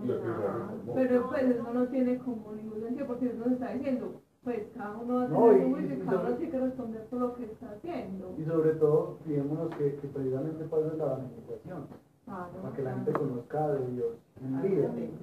Hay una cosa, Lauri, uno ora por herencia generacional es para uno ser libre y por las personas que están vivas para que sean libres. El que se murió, ojalá se haya arrepentido al final si uno cree que estuvo muy mal. Y si no, pues allá tienen las cosas. Cada uno es responsable de sus actos acá. Dios no, nosotros no podemos salvar a nadie, también está lo de las lámparas, cuiden su aceite, no dejen que por darle aceite a otros, ustedes no se queden sin el es responsable de lo suyo y cada cual es responsable, uno cumple con decir, ya el otro verá, pues no sé, Pablo. Bueno, Pablo, no quiero hablar, pero... No, yo quería escuchar. Bueno, ¿qué opinas vos? Bien, yo creo que tu pregunta iba encaminada hacia, hacia si, nu- si nuestras oraciones actuales pueden repercutir aún en decisiones eternas, ¿cierto? Como en decisiones que Dios ya tomó sobre la salvación o no de una persona, de un ancestro. ¿Ok? Yo sé que en nosotros puede haber mucho dolor, mucho dolor, o porque nosotros tengamos conocimiento de nuestras generaciones, hasta la segunda o tercera en línea ascendente, ¿cierto? Uno dice, ah, mi abuelo me contaron que era un brujo, o, entonces, ay, qué cosa. Yo sé que yo puedo cortar con eso cuando llegue al Mesías, y el Mesías corta con esas cadenas de opresión, ¿cierto? Mm, pero yo, yo solamente digo esto. Uno debe descansar frente a esas preguntas, uno debe descansar en que tenemos un Dios perfecto. Como Dios perfecto es un juez perfecto. Un juez perfecto tiene veredictos igualmente proporcionales a su perfección. Por lo tanto, son juicios perfectos. ¿Quiénes somos nosotros, imperfectos, para decirle a Dios cómo ha de ser su juicio perfecto? Entonces, ¿nosotros qué hacemos? Descansamos en que el Señor tiene a cada quien en el lugar que le corresponde. Yo descanso en que el Señor sabe más fácilmente a dónde le corresponde estar a cada quien. Eso es como cuando uno, eso es como cuando uno tiene a un niño chiquito y lo pone a armar esos rompecabezas súper complejos. Yo en estos días estaba viendo a Sebas, eh, no, ese no era complejo, ese era de Pepa, y, y era, un rom- era un rompecabezas y él era pegándole para que, para que acomodara la, la, la fichita. Y yo, a- esos son nuestros juicios en comparación a los juicios de Dios. El rompecabezas que nosotros creemos que es bueno es una defecio. Entonces, yo creo que la actitud del creyente es reposar en la soberanía y en el, y en el discernimiento de Dios. Si yo reposo en la sabiduría y el discernimiento de Dios, créame, que yo, yo puedo tener los antepasados más ladinos, más gitanos, más dañados, lo que sea. Y si yo soy un creyente y reposo en el Señor, yo voy a tener paz. No importa quiénes hayan sido mis antecesores, no importa. No importa, voy a tener paz. Porque sé que el Señor es, es recto y es perfecto y es justo. Por ¿Ya? ejemplo, cuando se hacen misas por, un, por un- una persona que murió, pues en la religión católica, ¿no? Bueno, ok. Bueno. Y además el argumento también de eso es, vivos, no muertos, y cuando nosotros los muertos no están muertos, son vivos, somos los mismos ambos. Pues, pues, pues, Es que es como una ilusión, ¿Mm? como me muere la ilusión, Pues, complicado. No, no, no es complicado. Pues, No es, no es- no es complicado. ¿Cómo? puntos cla- que yo creo que la Biblia da puntos muy claros sobre, sobre eso. Además de eso, una cosa que cobran manos. Qué pena, pues, pero para mí eso no. Mari, claro, o sea, hay que pagar hay que pagar servicio, hay que pagar... pero no, no, no, no, Pero venga, venga, venga, venga, pero no No, no, no, No lo diré. Pero venga, no nos metamos con eso, que eso sí es Sí, como o sea, muy es que es un responsable tema, de- sí, de- Pero es yo un no tema hablo de lo muy que creo, yo hablo de complicado, lo que yo. O sea, para mí eso no, pues, qué gracia tiene entonces todo lo que hacemos acá mal. Pero la ofrenda para el templo, o sea, eso Pero no, intercesión por quién, pero la pregunta es, bíblicamente hay un texto que diga, debe hacerse misas por los muertos, Ah, debemos pedir por los muertos para que suban al cielo. Ok. ¿Existe un texto que lo diga? Sí, pero sí existe, es en Macabeos. Ah, pero Macabeos es deuterocanónico. Exactamente, exactamente. Y, y es un texto que lo dice, que lo dice, eh, digámoslo así, lo deja entrever. A ver, la doctrina del purgatorio, la doctrina del purgatorio es una doctrina que está dentro del catecismo de la Iglesia Católica, en el cual se concibe diferentes estadios de la Iglesia, la Iglesia triunfante, la Iglesia purgante y la Iglesia militante. La iglesia triunfante son aquellos que están en el cielo. La iglesia eh, purgante son los que están en una especie de etapa de purificación porque o bien no tuvieron una, una digamos así, una vida cristiana correcta o, o- o fueron esposos de alguien, en fin, por, por muchas circunstancias Ahí que es donde muy ahí es largas. donde Estoy explicando la doctrina, estoy explicando la doctrina para que entiendan de por qué, de dónde viene el purgatorio, por qué nace, de dónde sale, ¿cierto? Porque es claro que en esta clase hay personas católicas y hay personas que son evangélicas, ¿cierto? Entonces, quien es católico, empecemos por esto. El que es católico tiene tres pilares para su fe. Uno, la palabra de Dios, primer pilar. El segundo pilar es la tradición, ¿cierto? la tradición y, o sea, la tradición de los santos y la tradición de la iglesia. Para la iglesia católica, la tradición hace parte de la revelación. Dios se sigue revelando a través de la tradición y en la iglesia.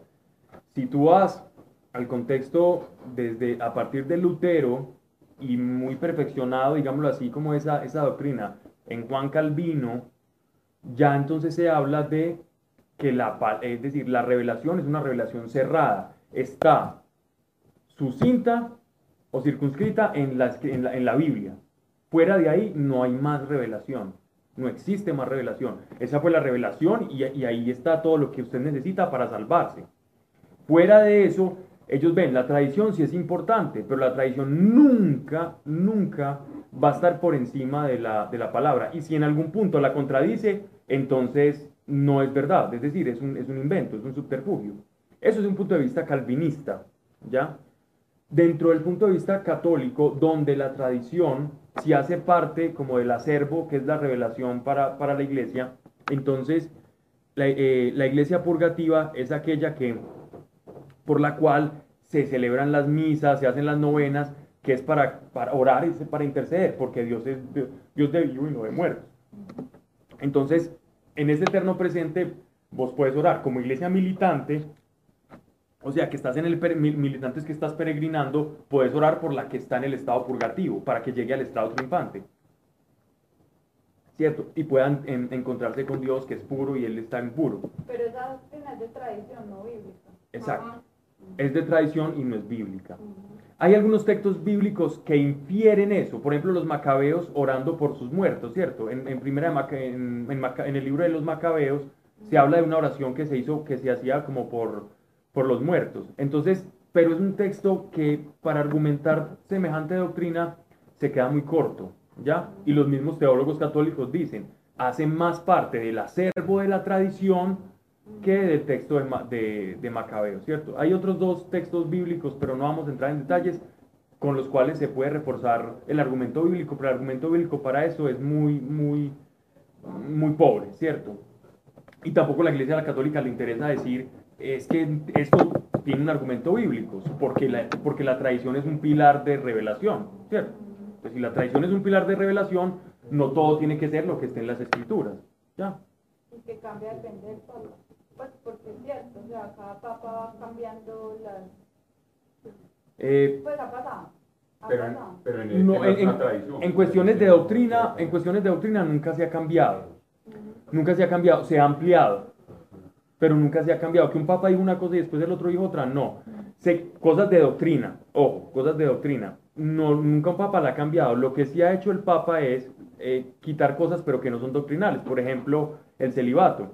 El celibato a veces se quitaba, a veces se ponía, a veces se quitaba, hasta que en el concilio de Trento se dejó el celibato perpetuo, pues para los sacerdotes. Antes los sacerdotes se podían casar y tenían sus hijos y todo. San Agustín de Hipona era obispo y tenía a Deodato, que era su hijo, y él lo acompañaba así de corbatincito a dar las homilías, el peladito. Entonces, pero ese, tipo de cosas sí cambian, sí pueden cambiar con una bula papal. Pero en cuestión de doctrina, la iglesia se ha cuidado, se ha cuidado como mucho, mucho de eso, pero se ha ampliado muchas cosas. Por ejemplo, el dogma de la Inmaculada Concepción, eh, como ciertos dogmas, sobre todo más de corte mariano, si, digámoslo así, han sido, han sido como añadidos a través de, la, de, lo, que se llama la tradición, que no tienen ningún contenido bíblico, pero que ha sido revelación o algún santo, algún místico, etcétera, etcétera, en los, en, los simposios o en los, mm, donde se reúnen los, los obispos para dictaminar qué hace parte de la tradición de la iglesia, eso hace- se somete a votación y se termina creando lo que llaman los dogmas de la iglesia. Eso es. ¿Mm? El tercer pilarito. ¿El qué? Los tres pilares de la del tradición. La palabra, la tradición. Y, y también como la, como, el como la reserva de la iglesia, ¿cierto? Pablo Bonino, yo tengo una pregunta. Pues tengo entendido que lo... Yo estoy, lo que, perdón, antes de, de- de eso. Lo importante aquí es decir, ¿por qué el que cree, cree lo que cree? ¿Cierto? Lo que yo quiero explicar aquí es, ¿por qué el que cree, cree lo que cree? Ese es el objetivo de las clases de Biblia. Las clases, esta clase de Biblia no es para decir si esto es verdad o esto no es verdad. Lo que yo quiero decir acá o explicar es por qué el que cree, cree. O, o qué es, ¿cierto? Ese es como lo importante. Ya tú qué puedes hacer, ya estudias la palabra y dirás, no, esto no me suena, esto sí me suena. Ajá, yo creo que la tradición es importante por esto y por esto. Eso ya está en- dentro de la responsabilidad de cada cual. Con lo que reciba acá, simplemente usted va a tener como elementos de juicio, ¿no? Pero no es como para entrar a, a, discutir los dogmas. Para eso hay mucha gente que después que se ha encargado de hacer apología. Esto es clase de Biblia, no de dogmas. Ahora sí tu pregunta. Lo que estaba diciendo ahorita de lo... Yo pensé que ya no lo iba a hacer. Pues como que el Espíritu Santo me dijo, ábrelo ahí. Y ahí estaba. Y dije, yo creo que está aquí. Babilonia, no. No. Que estaban hablando ahorita de lo de los papas, por ejemplo. Que... ¿Por qué pones esa cara, Pablo? Bueno, yo tengo entendido que... O sea, que lo que dice el papa es... Es verdad. Es un dogma que se llama la infabilidad ¿Cierto? papal. Bueno, Infabilidad papal es la que el, el papa en cuestión de dogmas de fe no se equivoca. exactamente. Entonces aquí tengo un Viene siglo IV. que dice que el Papa Benedicto XVI ha asegurado que el infierno existe y no está vacío. Eh, y Juan Pablo II había rechazado el infierno, del que se habla poco en ese tiempo, existe y es eterno. ¿Cómo se llama ese libro? Por haber hablado, te voy a criticar ese libro duro. Conozcamos la Biblia. Está, está, es mal libro, porque está, está diciendo algo que no es verdad. Está sesgado, y te voy a decir por qué. Y no vayan a decir pues que me estoy volviendo aquí ultra católico, no, no, no. ¿Por qué? Porque yo he leído lo que dijo Juan Pablo II y yo he leído lo que dice lo que dijo Ratzinger. Y como yo tengo los conceptos y me he dado la tarea de leer todas esas bulas, investigar, investigar, ahora un librito aquí mencionando un textico no me va a decir lo que no. ¿quiere pues Biblia? Él simplemente dijo que no era lava hirviente y que no, es- y que, y que no constaba de materialidad, dice Juan Pablo II. Él dice que los estados del cielo, de la tierra, etc- eh, perdón, los estados celestiales son, no son físicos, no son físicos, sino que son estados del espíritu o estados del alma, que fue la traducción al castellano, ¿ya? El estado del alma y lo que está ahí, y él dice que obviamente es un lugar, lo que pasa es que la gente lo sacó de contexto, esto es una persona que sacó de contexto eso, lo que dijo Juan Pablo II. Te lo digo porque te animaste a hablar después de mi... Después no, yo de... le tenía la duda. Ok, ahora que, ahora que lo que voy, pero no te estoy atacando, ¿no? No. Lo que te Es estoy el libro. no es bueno. Ya de antemano es un libro excesivamente sesgado. Que te muestren lo que dijo, todo lo que dijo Juan Pablo II y te vas a dar cuenta que lo que está diciendo es, hombre, eso no es una paila mocha, eso no es una paila mocha, es algo espiritual. Él simplemente dijo eso. Ya. Y, y Ratzinger lo que dijo fue, hey, es un lugar y hay gente. ¿Por qué? Porque como malinterpretaron a Juan Pablo II, entonces él dijo, "Ah, estos berraquitos lo malinterpretaron, entonces yo se los voy a dejar más clarito. Eso fue lo que hizo. No más. ¿Sí te das cuenta? Y no está vacío, es decir, hay personas, hay espíritus, pero no se están muriendo en un fuego natural, no están en una candelada. Hay una cosa que consume como el fuego, ¿cierto? Y que el Señor dice, a ver, ¿a qué se asemejará el cielo? Decía Jesús. Se asemeja a una semilla que fue arrojada. Entonces lo que está diciendo Juan Pablo II, hey, el cielo no son unas semillas, unas semillitas en éxtasis místico caminando, no. Es decir, es un estado. Eso es lo que él está explicando, más o menos. Bueno. ¿Algo más? ¿Me estoy poniendo rudo? No, no, no. Yo me quiero pues como a eh, sin meterme en toda esta parte pues como general. eh, Me siento cada vez más Es como un librito, es como un librito que también. Les voy a decir otro. Y Bueno. ¿Quién? ¿De qué estás hablando? Qué pena. No, Estabas hablando estás pasivo. apasionado.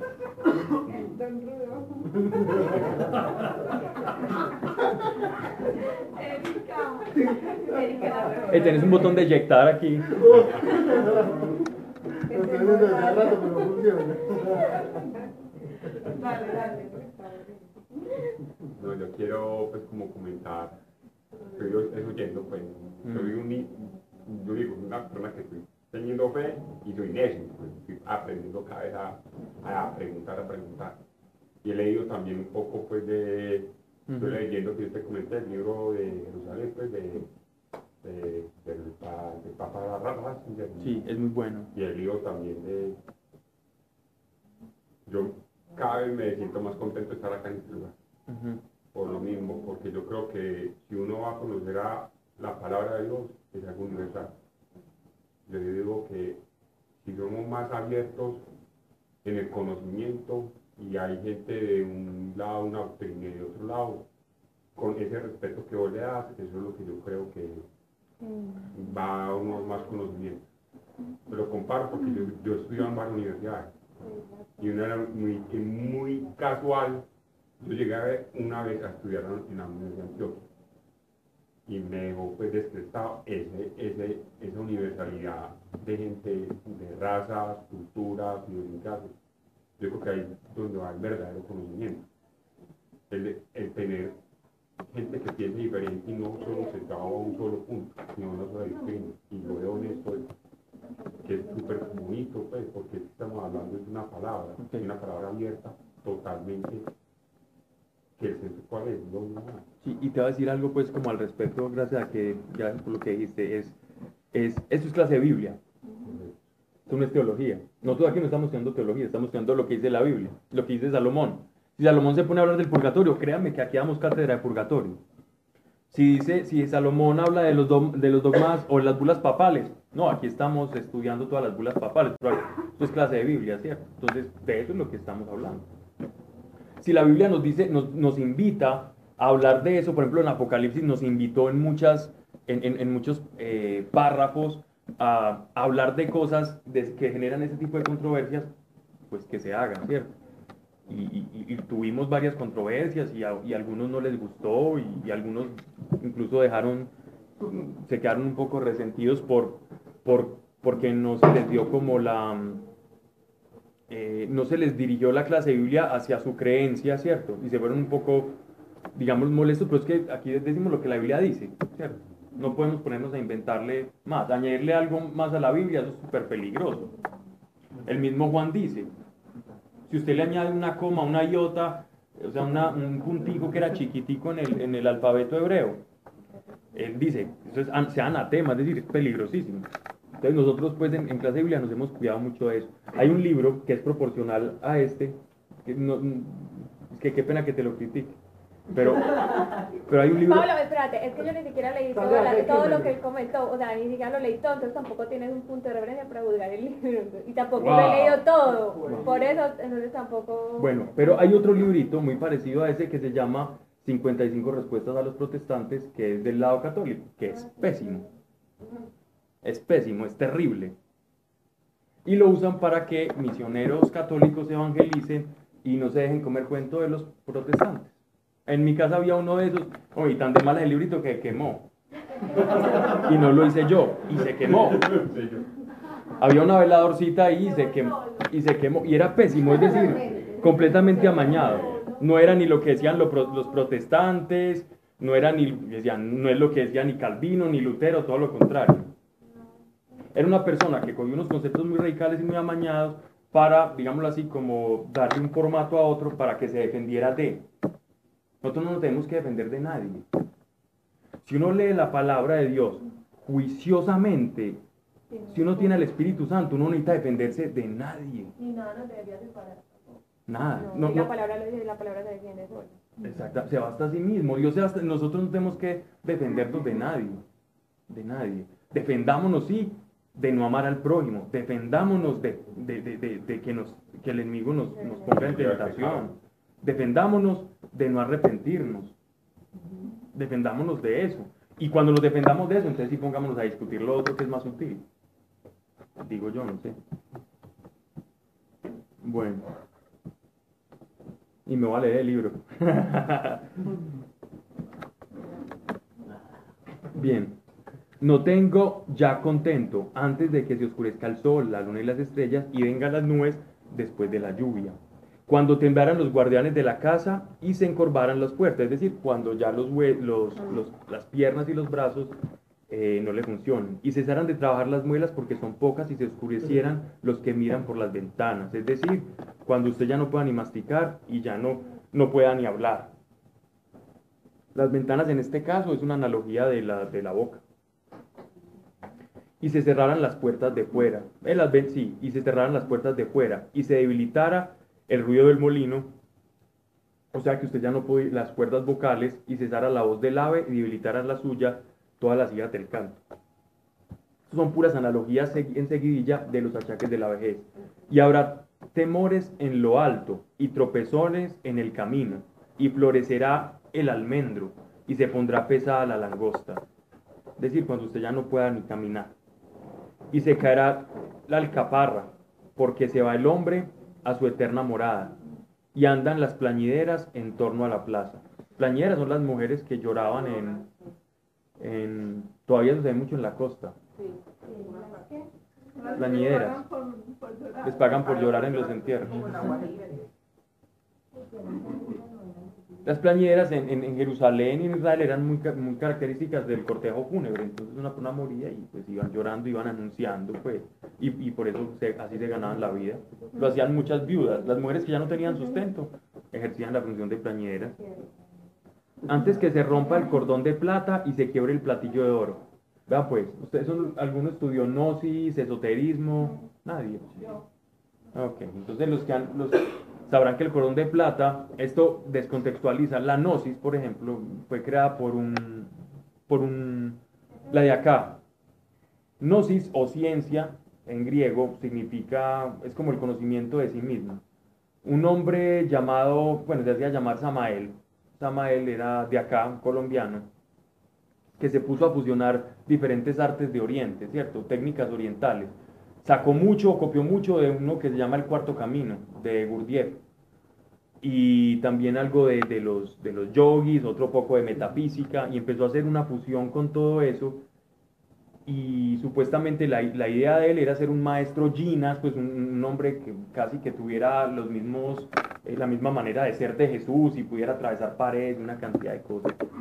La gnosis es un cuento muy, muy largo. Y eh, ellos hablan, por ejemplo, del cuerpo astral, ¿cierto? Ellos tienen, son varios cuerpos del, del, ser humano, uno de ellos, el segundo, es el cuerpo astral. El cuerpo astral está unido al, al, al, cuerpo físico a través de algo que se llama el cordón de plata. Esa idea del bendito cordón de plata la sacaron de una descontextualización, de una analogía que hace la escritura.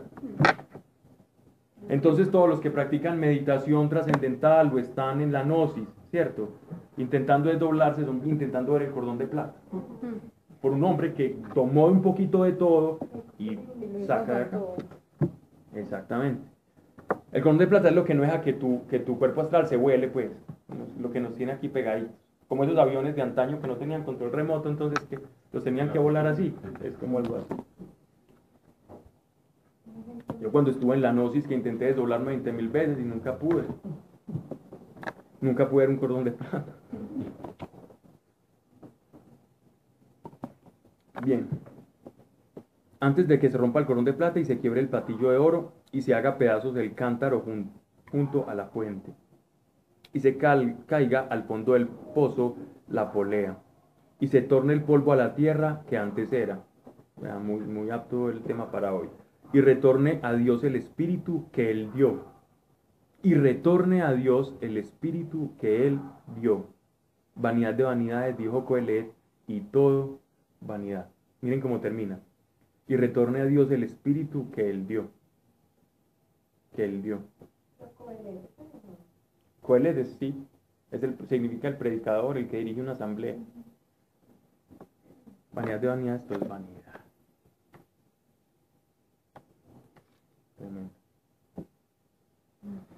Aquí ya viene el epílogo que ya repetido tanto en tantas clases lo que, lo que significa todo esto que ya paso más rápido. Versículo 9 del capítulo 12, ¿cierto? El Coelet, además, eso ya es algo que escribió un discípulo de, de Coelet, ¿cierto? El Coelet, además de ser sabio, enseñó al pueblo la sabiduría, estudió, investigó y compuso muchas sentencias, o sea, proverbios, aforismos, ¿cierto? Procuró el Coelet decir cosas agradables y escribir rectamente palabras de verdad. Las palabras del sabio son como aguijones y como clavos hinchados de que cuelgan provisiones, y todos son dadas por un solo pastor. No busques, hijo mío, más de esto, que el componer libros es cosa sin fin, y el demasiado, el que demasiado estudia, y el demasiado estudio, perdón, fatiga al hombre. Es decir, él le con eso que usted está, con, con, con el, intentar usted buscar la verdad fuera de la revelación, usted va a llegar a fatigarse. Va a llegar a fatiga. Es bueno, sí, va a ser sabio, sí, pero se va a fatigar, porque la felicidad es revelación y no es una construcción del hombre o una adquisición que se puede hacer a través del mundo de los sentidos. Se podría decir mucho, podría uno predicar dos horas de esto, pero, pero ya vamos a terminar. Versículo 13. Miren, esta, esta viene siendo más o menos como la conclusión de todo el libro, el resumen. El resumen del discurso, después de oírlo todo, es este. ¿Quieren saber? Hubiéramos empezado por esto, ¿cierto? Yo creo que sí. De una vez, para evitarnos tanto problema. El resumen del discurso, después de oírlo todo, es este. Teme a Dios y guarda sus mandamientos, porque eso es el hombre y el todo del hombre. Teme a Dios y guarda sus mandamientos, porque Dios ha de juzgarlo todo, aun lo oculto y toda acción, sea buena o sea mala.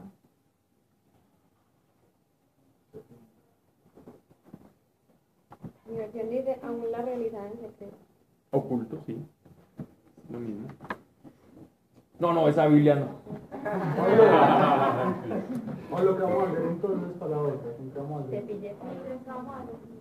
Vamos a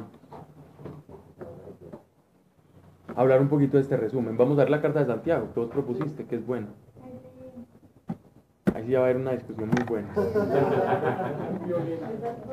Entre las obras y la fe. ¿Qué? El Lutero, Lutero tuvo tanto problema con esa carta que él la llamó es que la epístola de paja. Pero después se retractó. Bueno. Mm, en resumen, del Eclesiastés es, teme a Dios, guarda sus mandamientos, porque ese es el todo del hombre. ¿Qué quiere decir esto? Lo máximo a lo que puede alcanzar el ser humano en su vida espiritual es a todo aquello que Dios le revele. La revelación de Salomón, ¿cuál era? Era la revelación del Sinaí. El todo de un hombre que tenía la revelación del Sinaí era cumplir los mandamientos, no podía hacer más. Pero ahora nosotros, el todo de nosotros no es temer a Dios y cumplir los mandamientos. Si ese fuera el todo de nosotros, entonces seríamos judíos. El todo de nosotros es conocer a Cristo. El todo de nosotros es dejarnos conocer por Cristo y el todo de nosotros es vivir como Cristo. Conociéndole, disfrutándolo, teniendo una intimidad, sabiendo cómo piensa, sabiendo que habla, sabiendo que tiene un propósito, experimentando a Dios. El conocimiento de Cristo y la experiencia de Cristo es el todo de un cristiano. El todo de un cristiano te va a dar más que contentamiento. Te va a dar plenitud, que lo decía Sebastián ahorita. El todo de un cristiano no te va a hacer pensar de la vejez como una cantidad de achaques y que después Dios se vaya a dar el espíritu. El todo de nosotros es que sabemos que nuestro espíritu no retorna a Dios como si fuera un aliento de vida que después se va, que Dios lo da y después se va y nosotros nos vamos derrumbando como marioneticas. El todo de nosotros es que sabemos que nuestro espíritu es individual, que tiene conciencia propia y que Dios ama relacionarse con esa conciencia que nos dio y con ese espíritu que proviene de Él, pero que también es nuestro. Y en, ese acto de amor Dios nos dio una participación de su vida a través de Cristo. Entonces, el todo de nosotros es muy grande, el todo de un cristiano es muy grande. Por eso nosotros decimos, sí, vanidad de vanidades, todo es vanidad. Pero nosotros no hablamos ni de la vejez, ni de la vida futura como si fuera algo, como si fuera algo oscuro. Nosotros incluso hablamos que lo oscuro es esto y que lo porvenir es lo claro. El apóstol Pablo decía, entonces ahora nosotros vemos como tras un espejo empañado, pero cuando llegue el día, es decir, cuando llegue Jesucristo, por segunda vez, vamos a ver las cosas tal cuales son. Y lo vamos a conocer a Él, o sea, a Cristo, tal cual Él nos conoció. Se nos van a destapar todas las imposibilidades de los sentidos todos los problemas del pecado, toda la separación que de Dios teníamos nosotros. Eso se va a derrumbar. Ese, es el todo de nosotros, creer y afianzarnos en esa verdad. Hombre, pero entonces también igual, esa fe también es resignación porque todo es como para después de que usted muera. Hombre, si usted piensa así, pues le tengo buenas noticias. Porque tenés a tu disposición el Paráclito, el Espíritu Santo, que puede venir a vos en algún momento y decirte, el cielo es real y aquí te toco. Y si no crees, entonces encerrate con él y decir, no creo, no creo, pero te creo. Y en eso el Señor, aprovechando ese poquito de fe, porque sea poquita, sea mucha o sea mediana, a mí me funcionó la poquita fe para experimentarlo. Entonces, si usted tiene mediana fe, pues entonces le va a funcionar mejor. Jesús incluso compara la fe con lo más pequeño que es un grano de mostaza. El grano de mostaza es la mitad de una jonjolí. Entonces era lo más pequeño a lo que ellos podían comparar. Sea, su fe pequeña, o sea, mucha, igual va a ocurrir. Entonces, tenemos esperanza. El eclesiastés nos sirve a nosotros para demostrarnos que una persona sin Dios definitivamente no vale la pena vivir una vida sin Dios. Definitivamente una vida sin Dios es perdición, es perdedera de tiempo, es vanidad de vanidades consiga o no consiga, aparente ser feliz o no aparente ser feliz, es vana. Una vida sin el temor del Señor y sin recibir su Espíritu Santo es como si nosotros fuéramos, que pesar, y disculpen decirlo de esa manera, como si fuéramos un amasivo de carne pensante que nace, crece, se reproduce si acaso y muere. Eso es una persona sin Dios. No tiene esperanzas, no tiene expectativa, no cree que va a resucitar y no tiene una intimidad con Dios, que es lo peor de todo. Porque usted puede no tener una esperanza y decir, no, yo no sé, lo de la resurrección, yo como que sí, yo sí lo creo, pero eso como que uno lo ve muy lejano. Pero usted aún a pesar de ver eso muy lejano puede tener una relación con Dios y ahí recibir su contentamiento. Pero quien no tiene a Dios, definitivamente lo único que lo va a poder llenar en este mundo son las cosas que no lo pueden llenar aún. O sea, que va a ser su vida ciclante, ¿no? Como un reciclaje, como un compostadero eterno ahí. Bueno, pero entonces esa fe es lo, hay que aplicarla. Esa fe hay que aplicarla. Claro, es que la fe, si, quien no aplica la fe no va a ver el producto de la fe. Como lo que está diciendo el conocimiento. Pero recordemos algo, que la fe, la fe no es, la fe eh, tiene un periodo transitorio. La fe es partir de un punto A para llegar a un punto B. El problema muchas veces es que nosotros hemos interpretado que la fe es quedarme en un punto A sin que nunca pase el punto B. Si mi fe no me está llevando al punto B, entonces yo tengo que cuestionarme qué fe tengo o en qué estoy creyendo. O sea, que la fe tiene una mediación de temporalidad. Yo no puedo hablar de fe si no hablo de un espacio de tiempo. Por eso en el cielo no hay fe. Porque en el cielo todo es. Como no hay tiempo, entonces allá todo es, yo soy el que soy. En cambio acá nosotros podemos decir, yo seré, ¿cierto? Yo seré, eso es fe. Esperanza, la certeza de lo que no se ve, ¿cierto? Esa es la fe, eso es lo que nosotros tenemos, nosotros tenemos esperanza, el mundo no tiene esperanza. Padre nuestro, te damos gracias por tu amor, por tu perfección, porque nos has escogido, Señor. Aquí se han hablado muchas cosas, Padre, tú sabes que nuestra intención es estudiar y escudriñar tus escrituras. De tus escrituras han partido muchos conceptos, filosofías, interpretaciones, pero sabemos que la verdad es uno y solo una es Señor. Algunos podremos estar cerca, lejos, a medio camino de la verdad en la revelación, pero te pedimos que lejos o no, cerca o no, de estar de esa revelación, Señor, en tu palabra, no permitas, Padre, que te dejemos de amar, por encima de todas las cosas y que amemos al prójimo como si fuéramos nosotros mismos, Señor. Pese a que desconozcamos muchas realidades del cielo, de la tierra, de las realidades del primer, segundo y tercer cielo, Señor, de lo que hay abajo en el abismo o arriba en el cielo, te pedimos que no nos dejes, Señor, que nos apartemos de tu amor y reflejar ese amor en los demás. Porque ahí, Señor, se cumplen todas las palabras que has dicho a través de tus profetas, Señor. Y también se cumple, Padre, todo lo que está revelado en tu palabra, en tu escritura, Señor. Yo te doy gracias y te pido que así sea para todos, en el nombre de Cristo Jesús. Amén. Bueno, entonces empezamos con, la, con Santiago. Gracias, Pablo. Sí, gracias. Y es cortica. Sí.